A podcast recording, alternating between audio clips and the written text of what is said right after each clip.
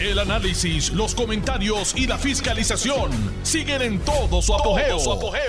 Le estás dando play al podcast de Noti1630, Sin Ataduras, con la licenciada Zulma Así Rosario. que apúrense, apúrense si necesitan hacer cosas antes de que termine el mes. Bueno, eh, empiezo por dar una noticia, ¿verdad? Que me ha dolido eh, porque eh, ha fallecido la hermana de una querida compañera de clase, Gladysita Barleta, hija de nuestra querida maestra que murió hace apenas tal vez un año, año y medio pues también ha fallecido, la hermana de Nina. Nina estudió con nosotros, una querida compañera y su familia, su extracción es de acá de Mayagüez. Así que a Nina y a toda su familia, su hermano Guidito, eh, nuestras condolencias ante el fallecimiento de Gladysita. Uno podía identificar, eh, porque la mamá era Gladys, esta era Gladysita, y Guido, su papá era Guido, y este es Gui- Gui- Guidito. Así que así somos la familia, los boricuas, cómo, cómo nos referimos a, los, a los hijos eh, y los distinguimos de los padres. Bueno, también murió alguien más que muy cercano, porque fue mi querido profesor en la Escuela de Derecho, autor del libro de Derecho Constitucional, para mí el más importante en Puerto Rico, el profesor Raúl Serrano Hales eh, profesor Serrano Gel, yo tuve el privilegio de, de ser una de sus estudiantes. Fue juez del Supremo, eh, nombrado eh, por Luis Muñoz Marín. Estuvo dos años en el Tribunal Supremo. Murió a los 90 años y está expuesto en la funeraria Eret para todos los que fuimos sus alumnos y que lo, lo admiramos siempre. Un gran jurista. Eh, va a haber viernes, el viernes va a haber una misa eh, a las 10 de la mañana en la funeraria. Me entero por una noticia de Noticel que dice lo siguiente con relación a don Raúl Serrano formó a generaciones completas de estudiantes de derecho que luego se convirtieron en los abogados, jueces, políticos y profesores más destacados en la isla. Entre sus decisiones más influyentes está la que establece en Puerto Rico el principio de revisión judicial, importantísimo. O lo mismo que los límites que los propios tribunales tienen que ponerse para solamente resolver aquellos casos que presenten una controversia válida en vez de una disputa estéril. Este, esto sale de la decisión eh, que él escribió en el caso ELA versus Aguayo del año 1958.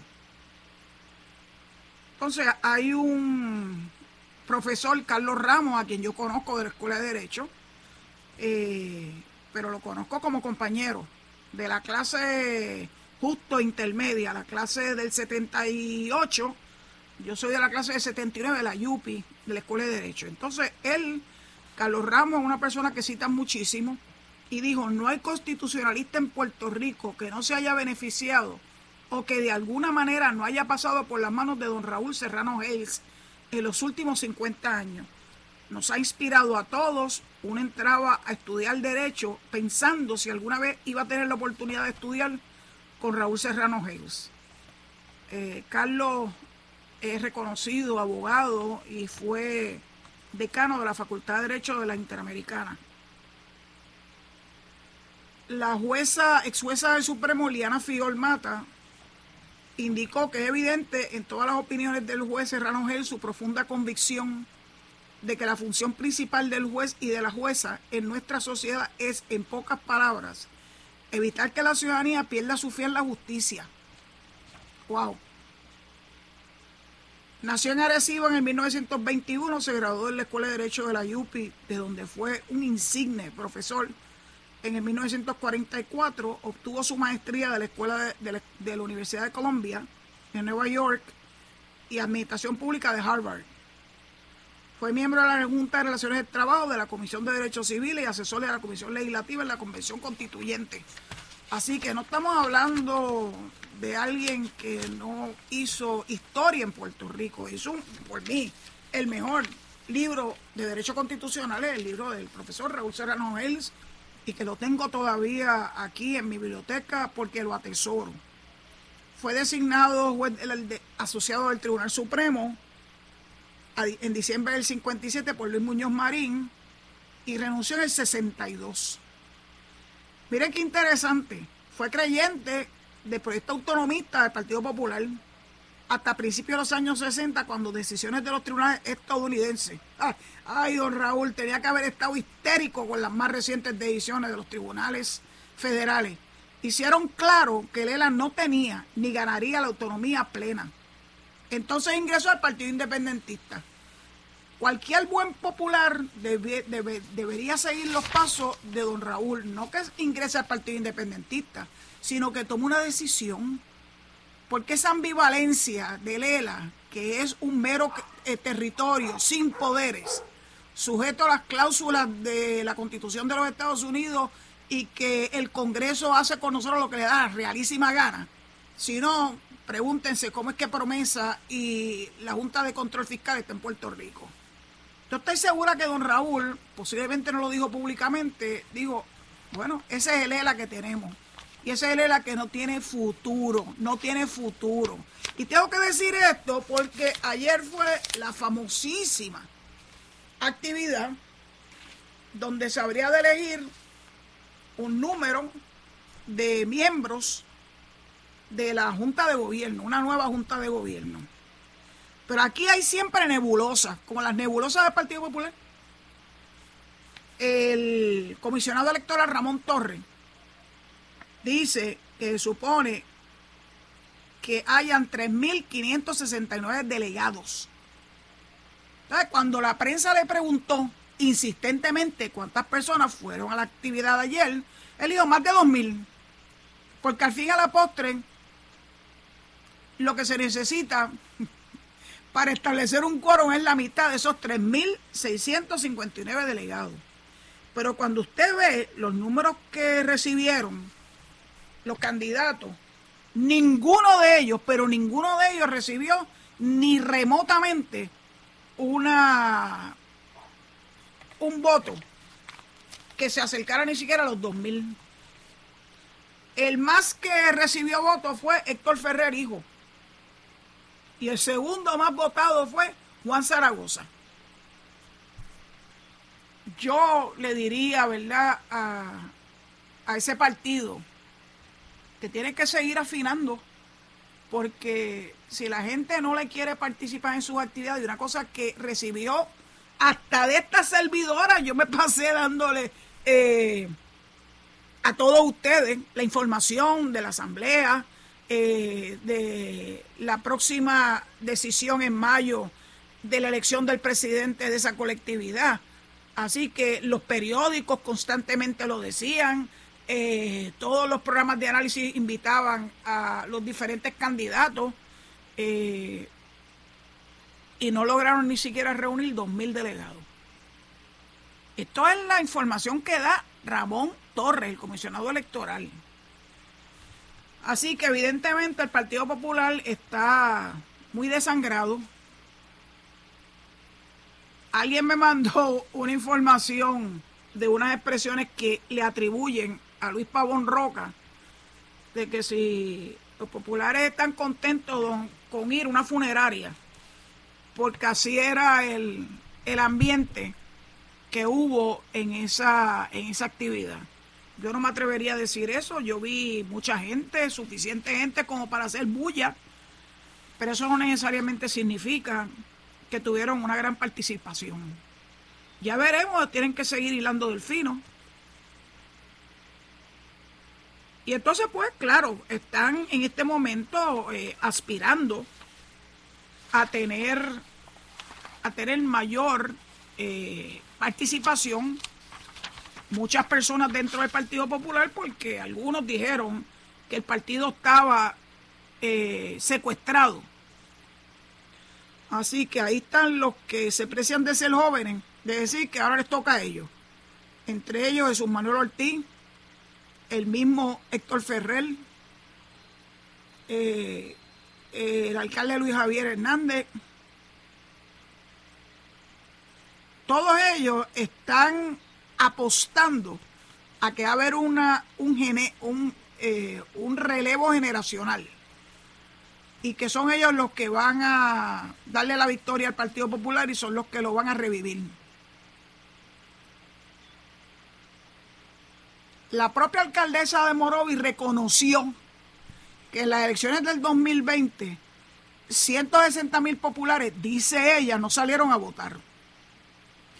Y tenemos una crisis en nuestra democracia.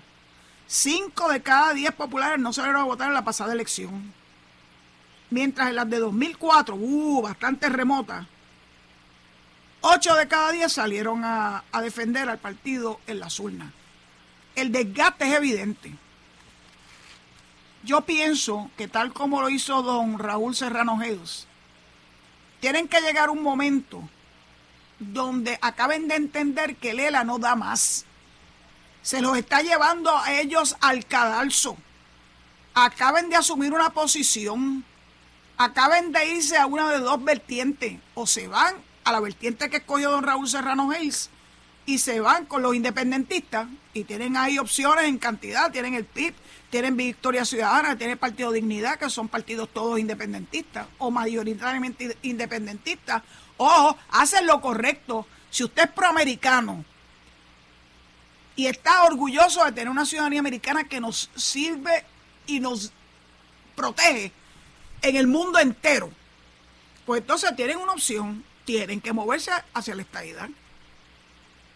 No debe ser tan difícil o son independentistas o son estadistas. El momento de la suprema definición lo tienen ellos a la vuelta de la esquina, pero se niegan, están en negación de acabar de ponerse los pantalones largos y tomar una decisión con relación al futuro de Puerto Rico a través del estatus. Bueno, don Raúl lo hizo en su momento. Vamos a ver si estas nuevas generaciones, que ellos dicen, ¿verdad?, que, que son los que van a tomar la rienda del Partido Popular, finalmente eh, logran conseguir que ese partido se defina. La indefinición le hace daño. Por eso tanta gente ha dejado de apoyarlo. Así que Carmen Maldonado sí ha habido una merma considerable de los votantes del Partido Popular, pero yo entiendo que en gran medida obedece a que nos acaban de definir, defínanse, asuman postura, como mínimo, acaben de darnos al pueblo de Puerto Rico la definición de Lela. No hay forma de que esa gente esté dispuesta a hacerlo. Yo no entiendo por qué. Bueno, no, déjame no decir eso. Claro que sí lo entiendo. Porque definirlo de forma eh, donde se distancien de los lazos que tenemos con los Estados Unidos, pues como dijo Héctor Ferrer Jr., eh, de la libre asociación. La libre asociación es la independencia y dentro del Partido Popular hay muchos libres asociacionistas. No hay problema con eso, pero eso es una forma de independencia. No, Héctor Ferrer padre fue el que lo dijo, así que mis excusas. Así que como estamos hablando de, de un ex juez extraordinario, eh, Ahora quiero hablar de una determinación muy reciente del Tribunal Supremo. Me llamó mucho la atención. Miren, yo sigo a Elizabeth Torres, by the way. La sigo en Twitter porque yo necesito saber qué está diciendo ella. Y los otros días me cayó encima. Bendito si yo no le he dicho nada malo de esa señora. Yo lo único que he dicho es que yo, lamentablemente, y bajo engaño, como ella engañó a la inmensa mayoría de las personas que salieron a votar por ella, yo voté por ella como delegada congresional. Y también lo poco que he dicho de ella, porque es que a esas personas uno no le puede dar mucha, mucho espacio, ¿verdad? Eh, eh, aparte de las estupideces que hace de los, de los de pegarse y mantarse el cuerpo, etcétera, etcétera, pues se puso a hablar de estupideces.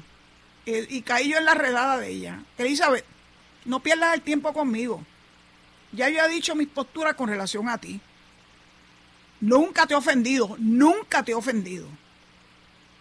De lo que sí me arrepiento de haber votado por ti, como yo creo que la inmensísima mayoría de las personas que acudimos a las urnas para escoger nuestra delegación congresional, pues yo pienso que los que votaron por ti están súper arrepentidos de haberlo hecho, porque no has hecho nada por la estadidad. Bueno, pues ahora resulta que el Tribunal Supremo resolvió que el caso de ella se tiene que ver en su fondo, así que devolvió el caso al Tribunal de Primera Instancia para que el juez pase prueba, recoja la prueba, la escuche y tome una decisión. Eso es todo lo que siempre quisimos desde un principio, que el Tribunal de Primera Instancia estuviera dispuesto a ver estos juicios en su fondo y que cada parte traiga la prueba que tiene a su haber para ver si es verdad que ella ha cumplido o no con las exigencias de la ley que creó la delegación congresional. Pero no, ustedes saben lo que hizo. Otra vez con la intención de engañarlo. Ella publicó la resolución del tribunal del 21 de febrero del Tribunal Supremo, donde se expresa no al lugar una solicitud de reconsideración que pidió ella a través de su abogado, no al lugar, y entonces como uno de los jueces, como ocurre con alguna frecuencia, el juez Estrella, quien yo aprecio y admiro, el juez, uno de los jueces más jóvenes del Tribunal Supremo, pues tuvo una disidencia.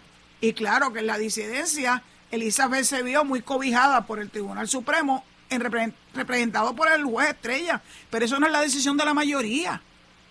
La mayoría resolvió que el caso tiene que regresar al tribunal de primera instancia y se tiene que pasar prueba. Pues vamos a ver lo que pasa el tribunal de primera instancia. ¿Cuál es, cuál es el miedo? De que haya... No, porque el, el, abogado de ella quería que esto se viera sin pasar, sin pasar prueba. Este, pues no, van a tener que pasar prueba, whether you like it or not. Así es la vida real. Si tú estás tan segura que tú has cumplido con las responsabilidades que te impuso la ley que creó la delegación congresional, bueno, pues echa mano. Demuéstrale al tribunal todo lo que tú has hecho por la estadidad, aparte de inmantarte el cuerpo. Porque eso es lo que tienes que hacer. Al tribunal no le puedes ir con guasinilla. El tribunal te va a pedir pruebas. Claro, quien tiene peso de la prueba es quien interpuso el, proceso, ¿verdad? Que fue el Departamento de Justicia, en representación del pueblo de Puerto Rico, que no estamos de acuerdo con que esa mujer reciba un salario sin hacer lo que por lo que se le eligió. Así que justicia tiene el peso de la prueba.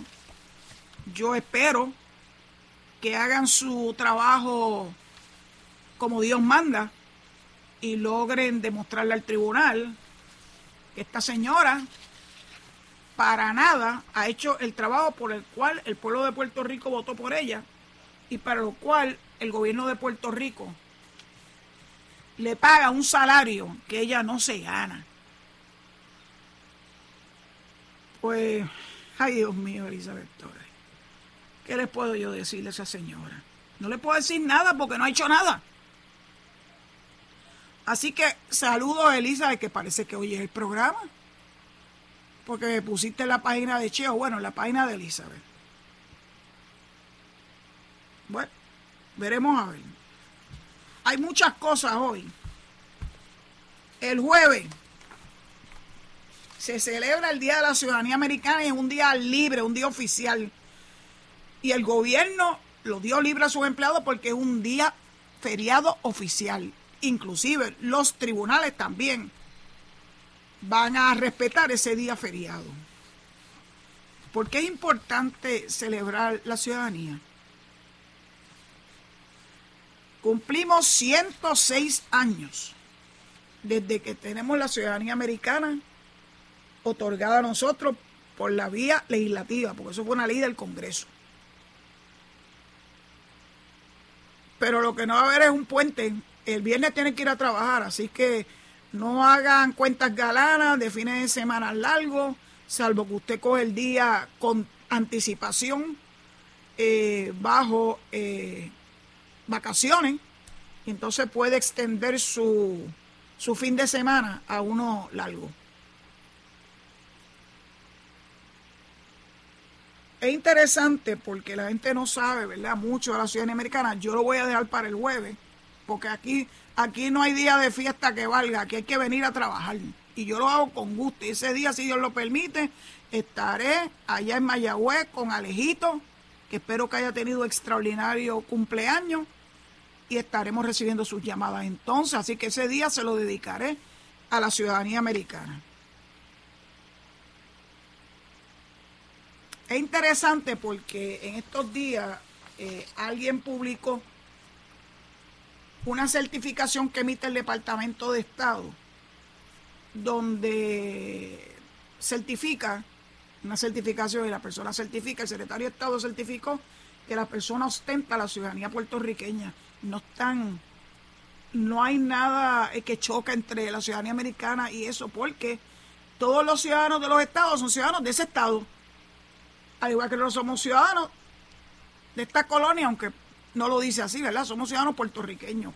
Y eso nació en el caso de doña Miriam Ramírez de Ferrer versus Juan Maribra. Así que el jueves, que es el día en que vamos a hablar de la ciudadanía, vamos a hablar tanto de la ciudadanía americana como de la ciudadanía puertorriqueña para que ustedes no entren en ese de momento yo vi a la gente histérica, que cómo es posible, que qué tipo de gobierno es este, que si el gobernador debiera ponerle freno a eso, pues no le puede poner freno a eso.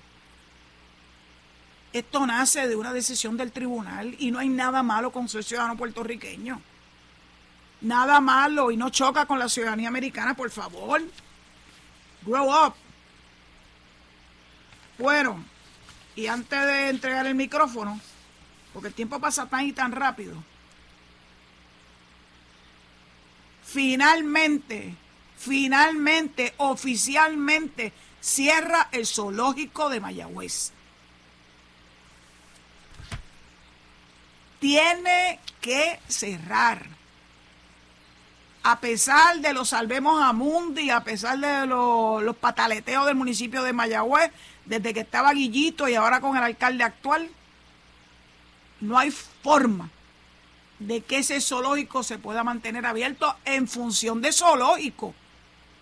Se le ha dado la encomienda a la arquitecta Astrid Díaz junto con otros especialistas y profesionales de darle otro giro a esas cuerdas, que creo que son 100 cuerdas, aunque solamente se utilizan 20, para que se pueda dar un mejor uso de ese espacio, con un espacio hermoso. Yo quiero que ustedes sepan que yo nunca entré al zoológico. Porque a mí no me gusta ver animales enjaulados. Mis perras están sueltas. Claro, dentro del perímetro de mi propiedad. No puedo imaginarme a mis perritas metidas o en una jaula o amarrada su leash, en un leash. Eso yo solamente le pongo el leash cuando vamos a salir fuera de este perímetro, que es mi hogar. Así que no estoy de acuerdo con los zoológicos, punto. Eso es una aberración que se inventó algún ser humano para hacerle esa mala jugada a los animales y hacerlos esclavos de la fantasía de alguien que se le ocurrió crear zoológico. Así que ya la secretaria de Recursos Naturales lo dijo claramente, el zoológico se ha de cerrar de forma permanente. Y se habrán de trasladar todos los animales, algunos van a ir a unos santuarios en Estados Unidos. Llegó aquí el, el especialista en los santuarios que se llama Wild Animal Sanctuary. Van a terminar un proceso de evaluación de la salud de los animales en efecto, agentes federales visitaron el zoológico ayer domingo. También una, una decena de médicos veterinarios y personal de Wildlife Sanctuary de los Estados Unidos también estuvieron allí para ver el estado de salud de cada uno de los animales que todavía están en el zoológico de Mayagüez. Así que Requiem Impache, el zoológico de Mayagüez, eh, espero que Mundi vaya a un maravilloso lugar donde pueda ser nuevamente un elefante y que sea un elefante eh, feliz y que esté con elefantes como él. Así que ya está bueno. Bueno, dicho eso, pues le tengo que entregar el micrófono a mi amiguito Edwin eh, y les pido de favor que se queden en sintonía porque una vez venga de la pausa, pues todavía hay cosas que quiero comentar con ustedes. Muchas gracias. Estás escuchando el podcast de Sin Atadura. Sin Atadura. Con la licenciada Zulma Rosario. Por Noti1630. Hay una noticia buenísima. Y es que el gobierno de Puerto Rico va a finalmente pagarle una deuda que data del año 2003. 2003. En la gobernación de Sila María Calderón legislaron, fue la ley 164 de ese año, para reconocerle un aumento a los empleados civiles del negociado de la policía y nunca lo cumplieron, nunca. Porque ese era el problema. Para fines de las gradas, tú apruebas legislación, la firma quien esté en la gobernación, pero después no la pueden hacer valer porque nunca consiguieron el dinero para poder cumplirla. Así que casi 20 años más tarde, el gobernador Pierluisi le hace justicia a los empleados civiles de la policía y hay 25.6 millones en esta transacción y 11.7 millones para el pago de horas extras adeudadas al personal ¿verdad? de la uniformada del sistema de rango.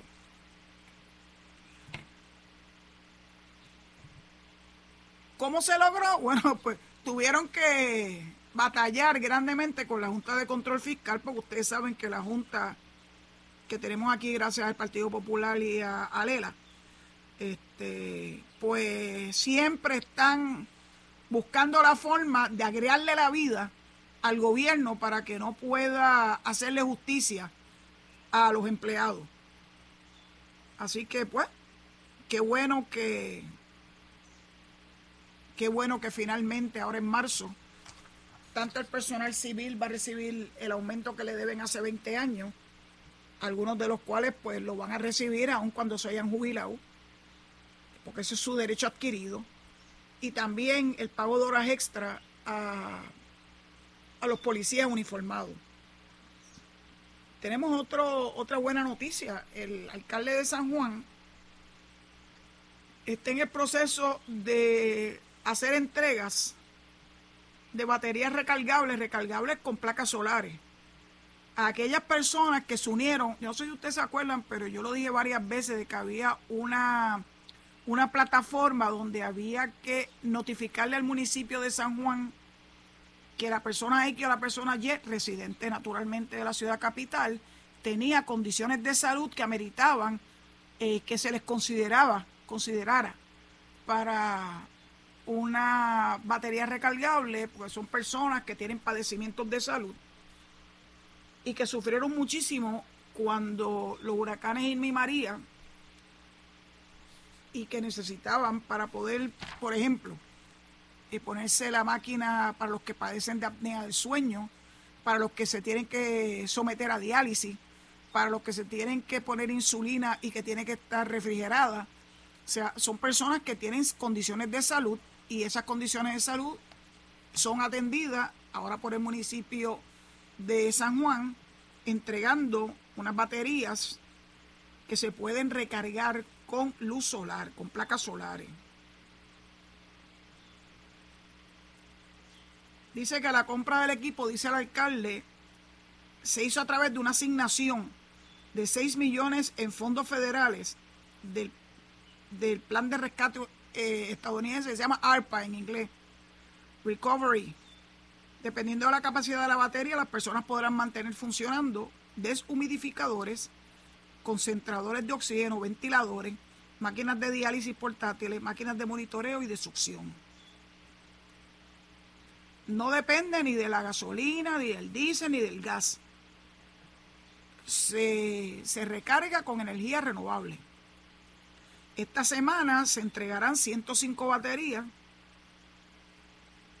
y esto fue a través de, como le dije hace unos pocos minutos, del programa San Juan va por ti, un registro de personas con necesidades especiales, eh, cuyo manejo lo tiene el Departamento de Salud de la capital.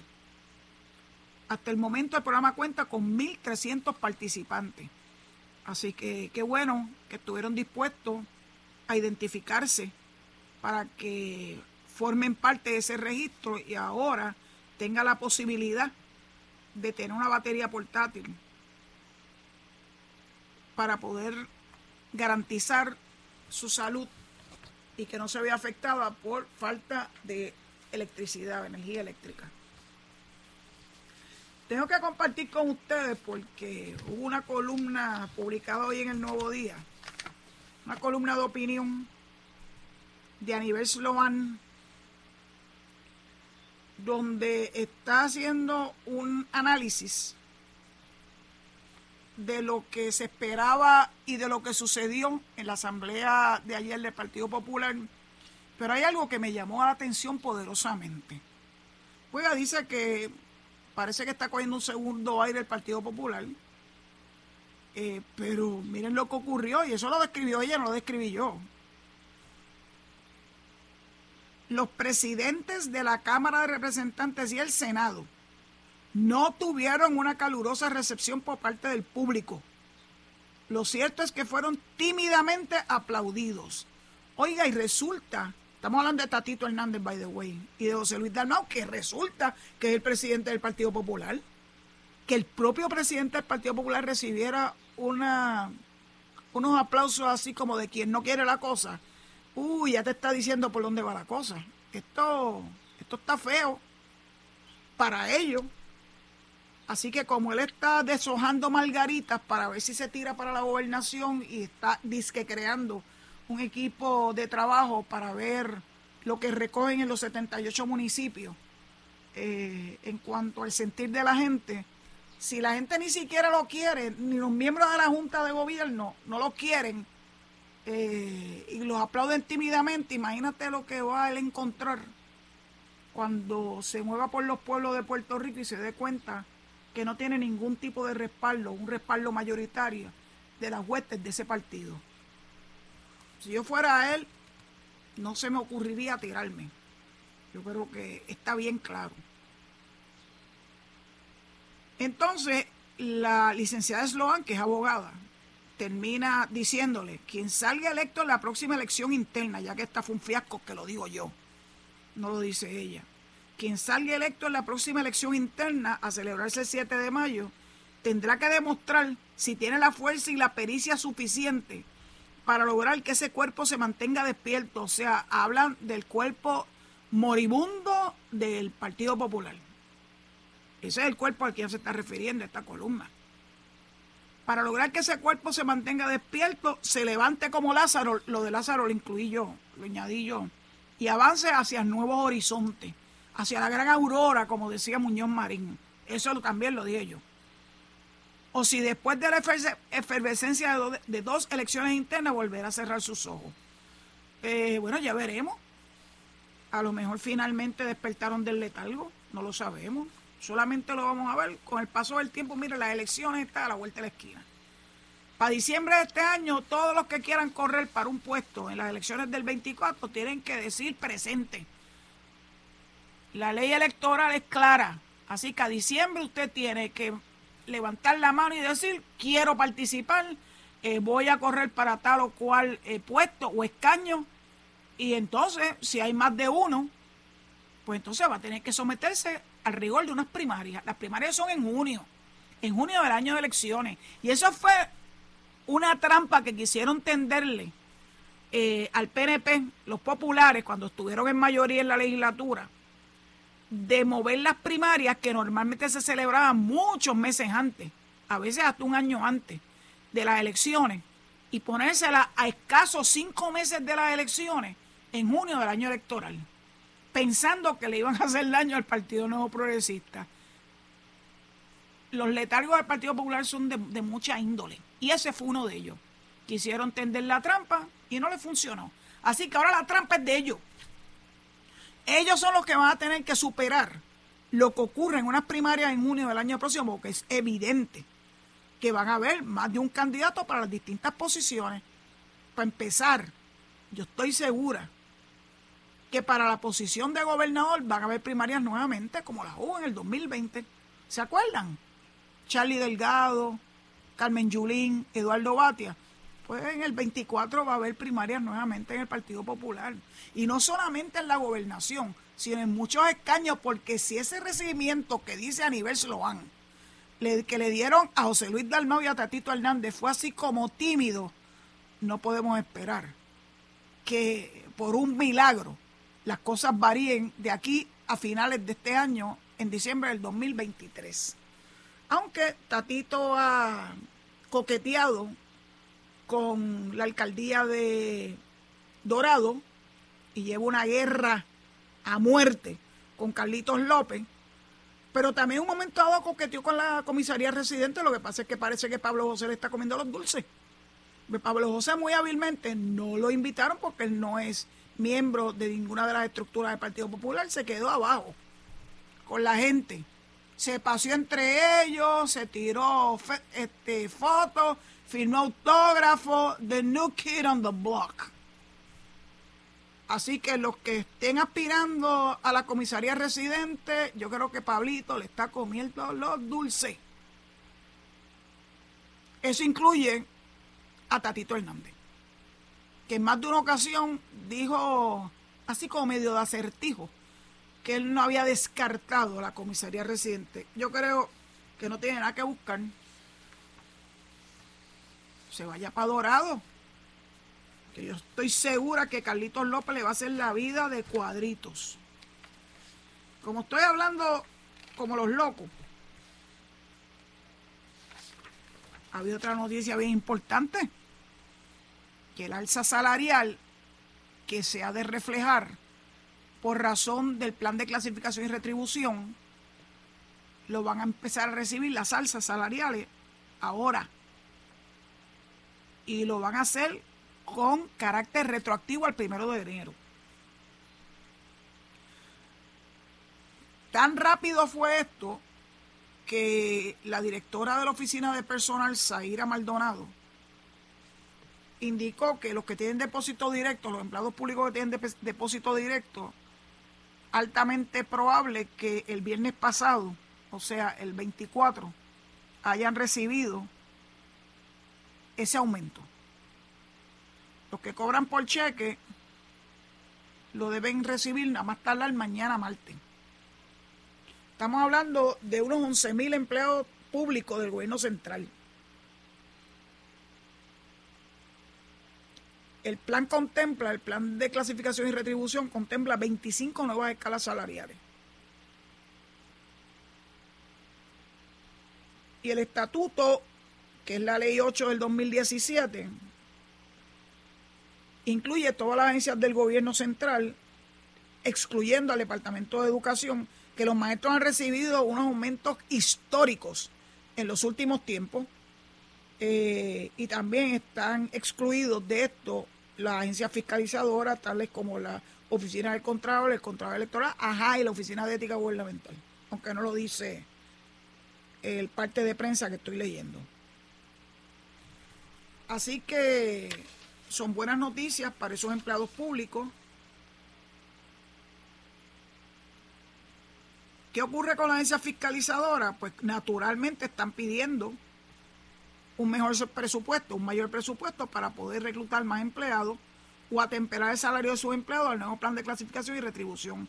Yo sospecho que el de la Oficina de Ética, que son planes nuevos, digo, razonablemente nuevos, el último fue del año 2017, eh, posiblemente aguante esto, los empleados están bien pagos, por lo menos a, partir de aquel plan de clasificación, pero sí es posible que haya que hacer algún tipo de ajuste a los empleados menos remunerados de la oficina de ética, que bien merecido lo tienen. Así que decirle a la oficina de ética que actualice su plan de clasificación y retribución es algo que la oficina no tuvo que esperar a que la OATRH hiciera esa solicitud porque ya eso se hizo en dos ocasiones durante mi administración.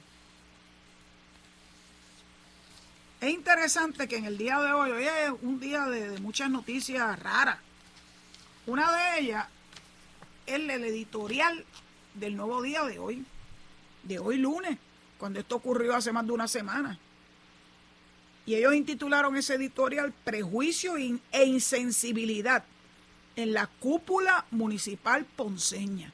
O sea que no solamente incluyeron a la esposa y primera dama del municipio de Ponce, a la esposa del alcalde, sino que también metieron en, este, en esta licuadora al alcalde de Ponce. Y dice esa, ese editorial, el desconocimiento y la insensibilidad que se desprende de expresiones recientes de la primera dama, Milladi Velázquez, y del alcalde de Ponce, Luis Irizarri Pavón, aumentan el clima de desasosiego en que viven los miles de ciudadanos LGBT que enfrentan a diario agresiones a distintas escalas públicas y privadas. También asusan los prejuicios y hasta el odio con que ciertas personas pretenden negar a ese sector poblacional el derecho que tenemos todos los seres humanos a la vida, libertad y felicidad. Eso lo dice la Constitución, by the way. Urge trascender las injusticias como la homofobia, un malsano causante de muchas vejaciones físicas y emocionales, en quienes tienen derecho a vivir desde su esencia junto a la persona que aman. Quienes ocupan posiciones públicas, principalmente vinculadas a la gestión de gobierno, son responsables de modelar los valores. ¡Uy! Modelar los valores. Did I hear this right?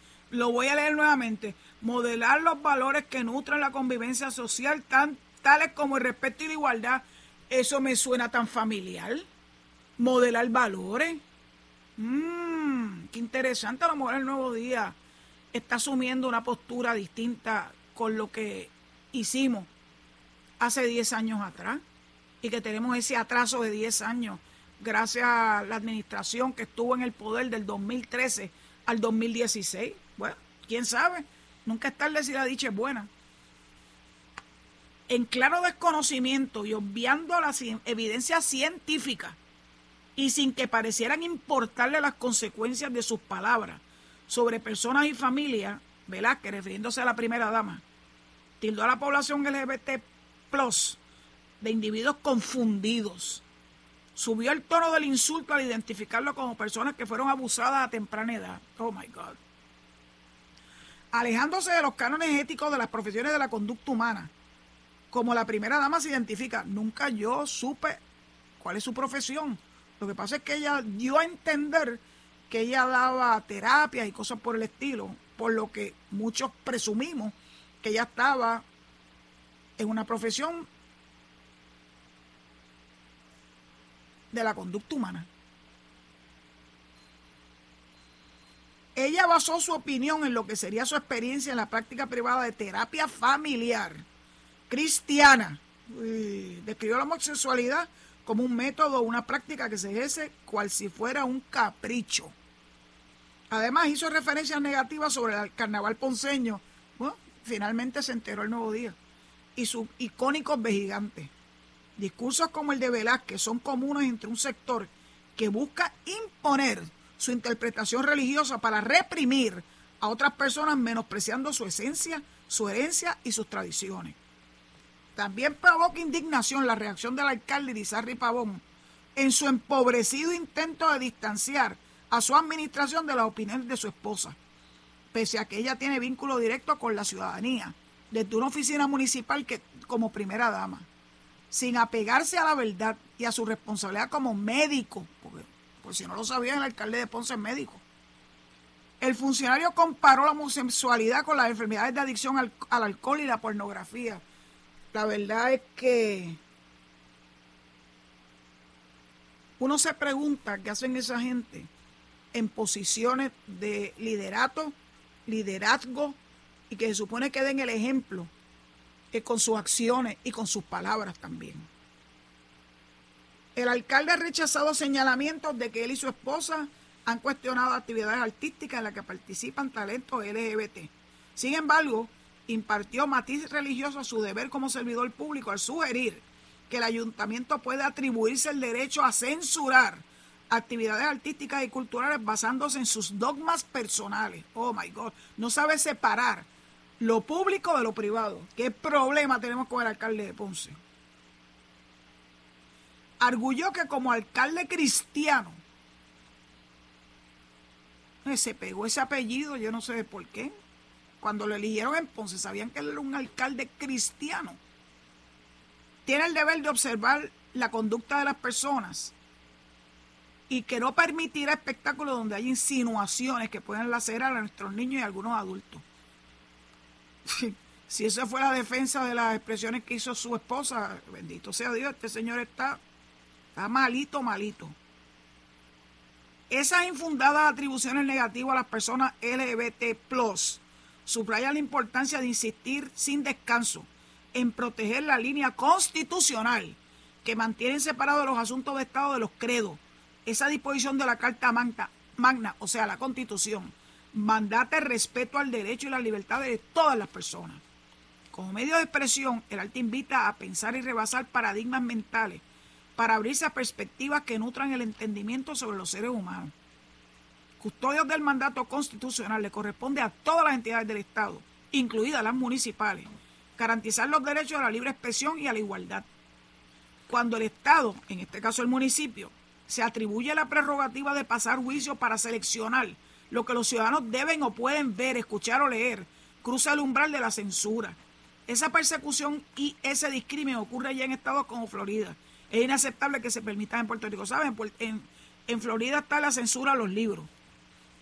Los indignantes declaraciones de la primera dama y del alcalde de Ponce evidencian la gran urgencia de seguir educando sobre los derechos para que todos y todas podamos, gracias a Dios que nos dieron por poner todes, podamos formar parte y disfrutar de una, una sociedad de equidad y respeto en paz y libertad. ¡Wow! Es un, es un editorial fuerte, muy fuerte. Lo interesante es que yo no he oído las expresiones contundentes del liderato del Partido Popular sobre esas expresiones. Solamente escuché la de un representante, David Fulquet, que estaba indignado. Un representante eh, a la Cámara y que representa a un distrito de Ponce.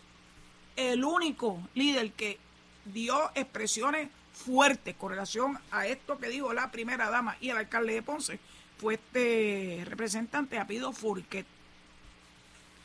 Así que ustedes tienen que estar pendientes de todos estos pequeños detalles es donde usted calibra la sensibilidad humana que tiene que estar en la acción y en la palabra de todos los servidores públicos, particularmente los, los que están en posiciones de liderazgo, como son los alcaldes.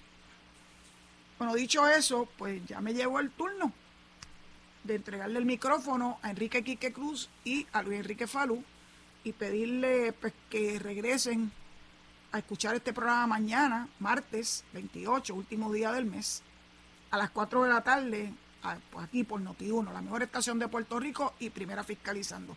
Y yo no estoy ni siquiera segura si yo me identifico al principio del programa, pero por si acaso no lo hice. Yo soy Zulma R. Rosario Vega y hoy es lunes 27 de febrero del año 2023. Será hasta mañana si Dios lo permite. Esto fue el podcast de Noti1630, sin ataduras, con la licenciada Zulma Rosario. Dale play a tu podcast favorito a través de Apple Podcasts, Spotify, Google Podcasts, Stitcher y notiuno.com.